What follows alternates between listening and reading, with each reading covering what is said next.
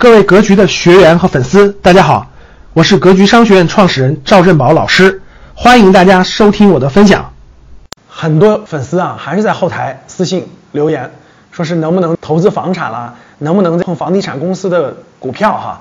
我这里谈一谈。呃，以前呢，一直也想跟大家深入聊一聊房地产行业啊，这个这次咱们聊的深入一点啊。第一个，大家可以看到，从去年下半年开始，国家对房地产行业可以说是。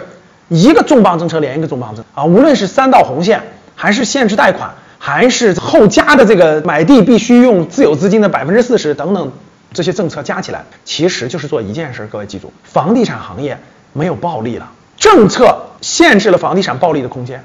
过去房地产行业靠什么赚钱呢？有一个最根本的，就是房价上涨加上什么放大杠杆。大家明白，过去开发商找银行去贷款，贷了款以后怎么？疯狂买地、拍地，拍了地怎么样？开发房子卖。随着房价的上涨，你会发现房价这个涨幅，它越卖越贵，越卖越贵，对不对？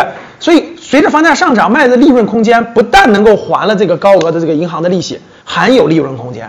可是现在是什么样的？房价不涨了，甚至有的地方开始微跌。那这一面还借了大量的款，因为这个滚雪球是越滚越大，是滚起来的。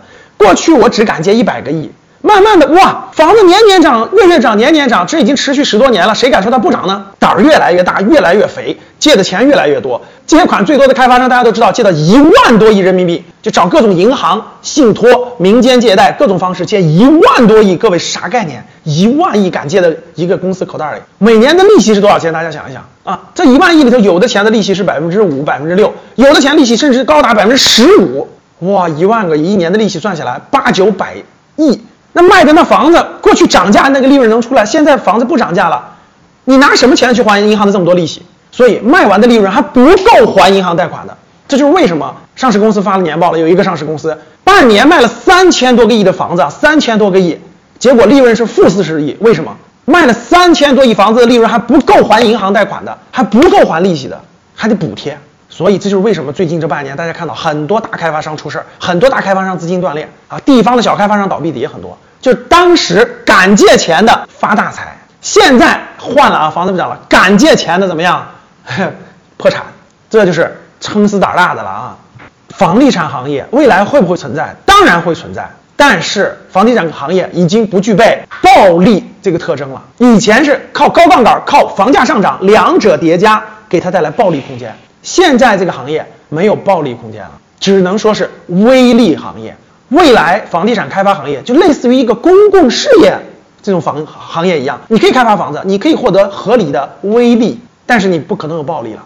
这就是为什么啊，这一年多来资本市场上给房地产公司的估值一直都是越来越低、越来越低、越来越低的原因。投资有风险，投资公司更是难上加难，一定要慎重，不懂不碰。你懂了吗？感谢大家的收听，本期就到这里。想互动交流学习，请加微信：三幺幺七五幺五八二九。三幺幺七五幺五八二九，欢迎大家订阅收藏，咱们下期再见。